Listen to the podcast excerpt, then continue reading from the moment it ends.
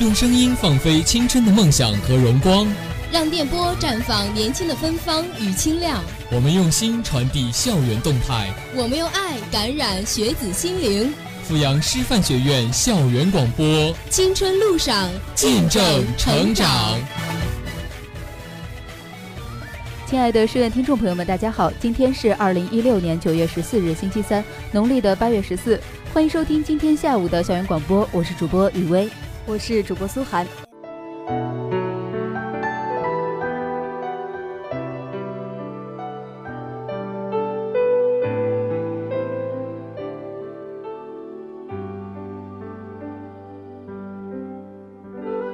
在笔尖上流淌出心情，在心情里阅读人生，在人生中感受幸福，在幸福时谛听文学。幸福的时候，漫步文学路，看夕阳西下，呈现亮丽的文学风景线。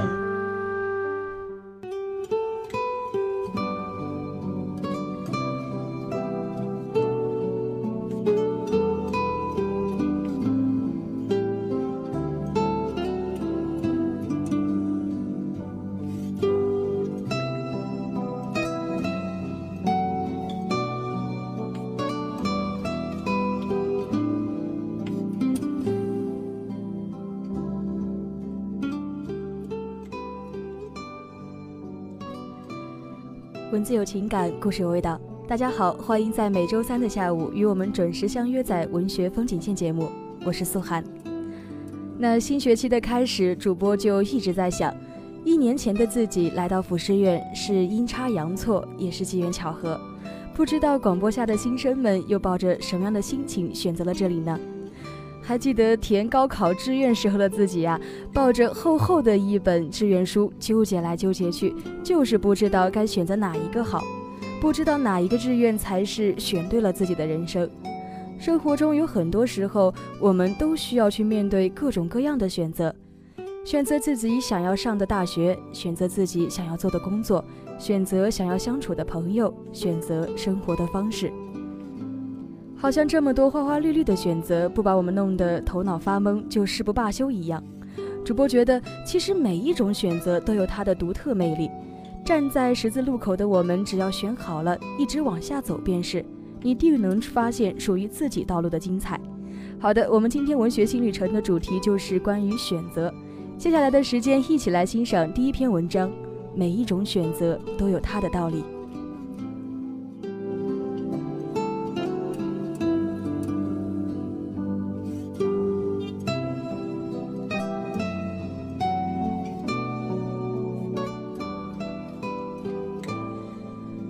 人们总是对未知的事情充满好奇，比如我想去了解老朋友的现状。前几天跟橙子打电话聊起彼此的近况，得知他已被提升为主管，工资涨了，奖金多了，部门内的很多事情也有了决策的权利了。挂掉电话，我想起两年前，那个时候他刚刚放弃家乡小城的安逸生活。只身前往集政治、经济、文化于一体的一线城市，正式开始北漂生涯。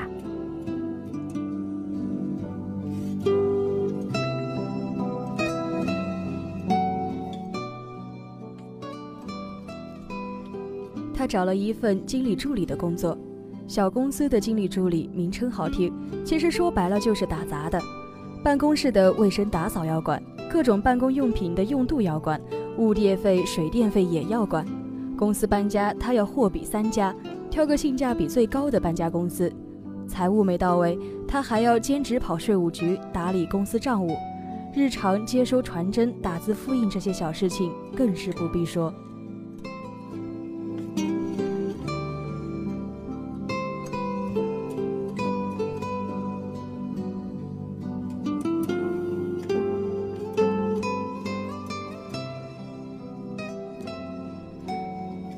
有一次，经理给了他一张支票，让他去银行兑换成现金。单纯如他，甚至都没有意识到财不外露的安全法则，只是简单的向银行工作人员要了几个现金袋，装好几摞毛爷爷，傻乎乎的就抱着回了公司。幸好银行离公司不远。他之后回忆起来都觉得后怕。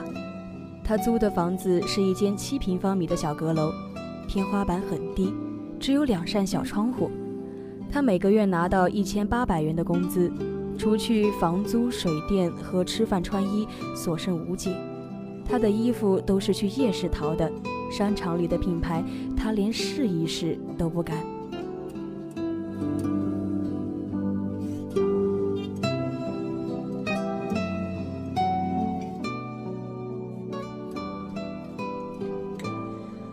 如此几个月之后，他跟我哭诉，说他后悔了，这不是他想要的生活，一切都不应该是这个样子。我无法安慰他，只是一遍一遍地重复：没关系，万事开头难，不要哭啊。我不知道是什么成了他的动力，迫使他去改变这种现状。我只知道，他后来换了一家公司，工资从一千八百元涨到三千，又涨到六千。再后来，他升职加薪，成为了今天的主管。具体工资涨到了多少，我也不太清楚。但我清楚，他早已经今非昔比。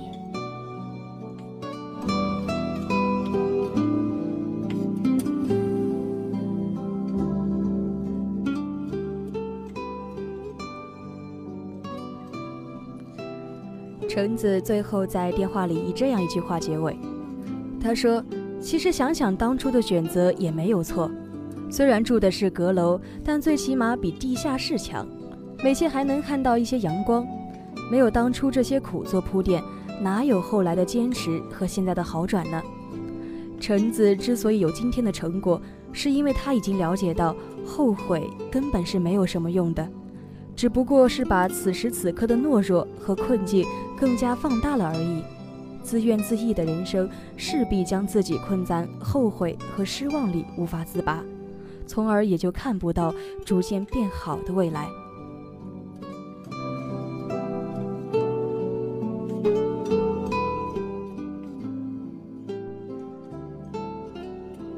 我曾做过很多后悔的事情，比如放弃了我人生中第一份非常喜欢的工作。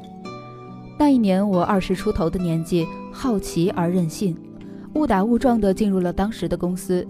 庆幸的是，公司的规模比较大，行业也非常有前景。在我离开之后没多久，公司就上市了。当然，这是后话。更让我庆幸的是呢，在我最初面向这个社会的时候，我遇到的都是好人。经理的管理方式特别民主。工作上知人善用，生活上能帮我们解决的也是绝不含糊，对我也是格外照顾。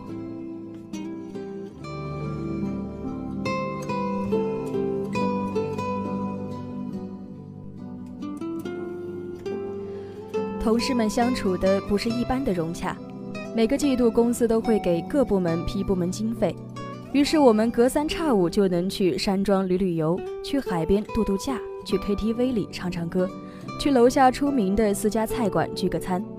如果你问我人生中哪一段职场经历最难忘，我一定会告诉你说是这一段，这一段特别美好的时光，以至于我现在想起来都觉得当初不该那样轻易的离开。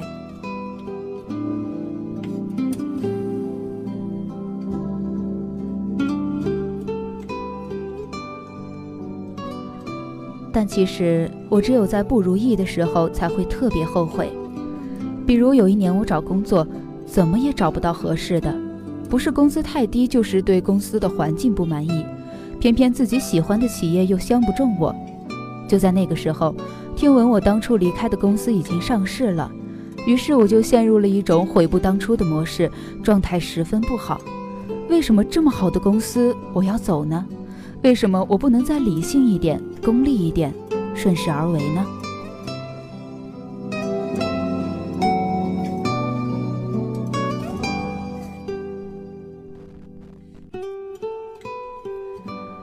就好像错过了那个公司，人生就毁了一样。然后没多久，我重新找到了一家更好的公司，有了相处更加愉快的同事，我便很少怀念从前了。对我告诉你。与薄情无关，这就是人性。当你有了新恋情的时候，根本不会哀哀戚戚的想念前任；你有了新朋友的时候，便很少去怀念已经失去的老朋友。你有了更好的发展前途，就不会再想去重复过去的经历。你会很坦然地跟自己说：“幸亏当初自己离开了，才有了如今更好的机遇。”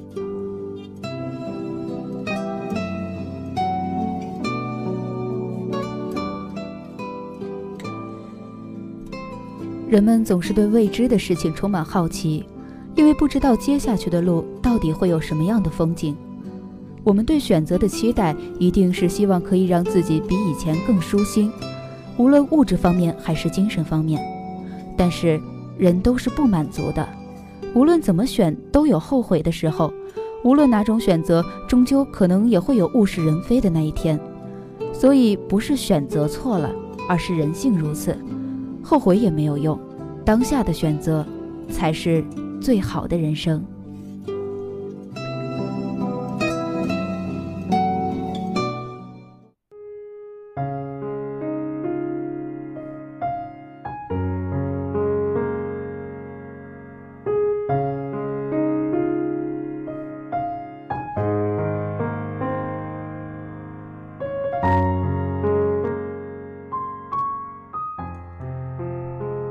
好的，欢迎回来。文学风景线带给你不一样的文学精彩。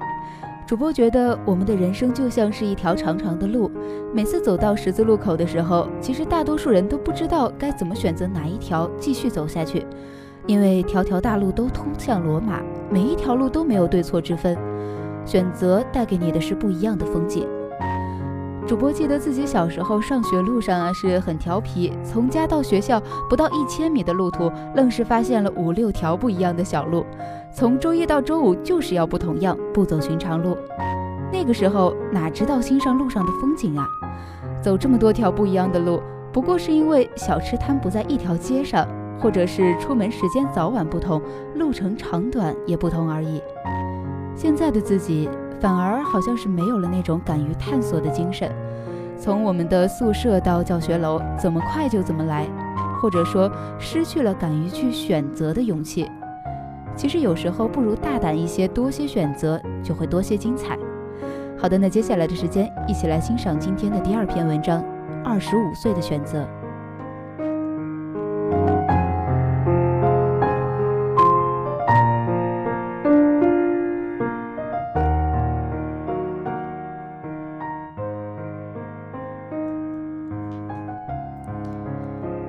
二十五岁那一年，张爱玲出版了她最重要的小说集《传奇》，与胡兰成的那段低到尘埃里的爱情也快要接近尾声了。而萧红已经完成了生死场，离开中国远赴日本。人生导师鲁迅离世，她闻讯悲痛难当。至于丁玲，也写出了第一部长篇小说《韦护》，正与丈夫筹备办一本名叫《红黑》的杂志。二十五岁的林徽因生下她和梁思成的女儿梁再冰。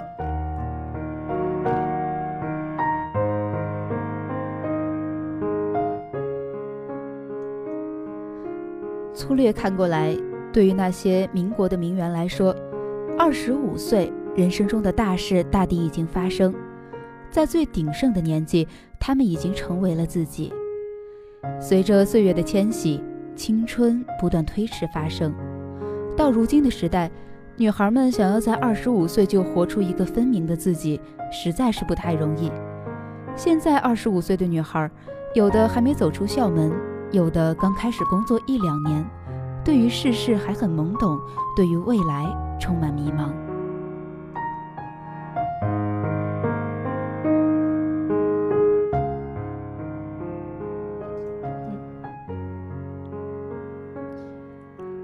二十五岁的他们，或许仍在探索着自己究竟更适合什么风格的打扮，计划攒钱实现一回梦寐以求的旅行。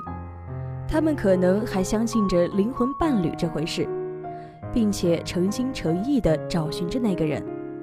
总之，在这个年纪，世界才刚刚在眼前展开，可生理上却不得不接受开始衰老的事实。就算身体上浑然不觉。想要忽略这道分水岭，恐怕也很困难，因为只要你打开电视或者翻开杂志，化妆品广告就会不断提醒说：“二十五岁以后，皮肤的水分急速流失。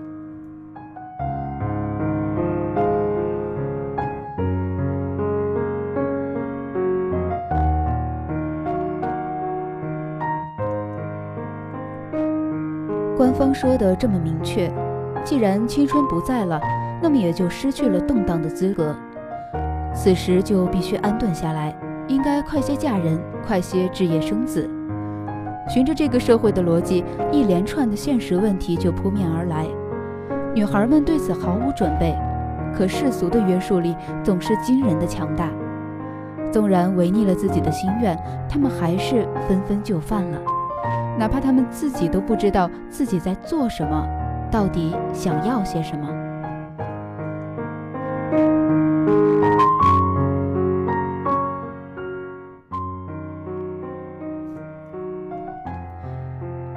有人就这样一直过了下去，有人却在几年之后反悔了，如梦初醒般的明白过来，这种生活并不是自己想要的。近来常常听到这类故事。三十岁左右的女性辞去待遇优渥的工作，离婚或是分手，独自去长途旅行，然后移居去了大理或是厦门。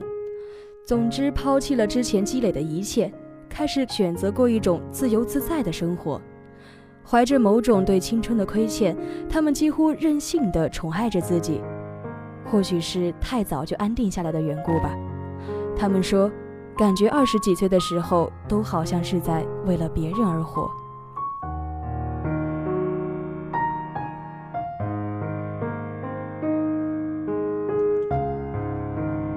二十五岁的时候，女孩们要做的一个重要的选择，也是如何处理她们的梦：追寻还是放弃？追寻的人可能失望而归，放弃的人可能掉头去追。二者其实都不算是一种失败。应该清楚的是，二十五岁的选择并非是一劳永逸，它只不过是一段通向或长或短的生命体验。Thank you.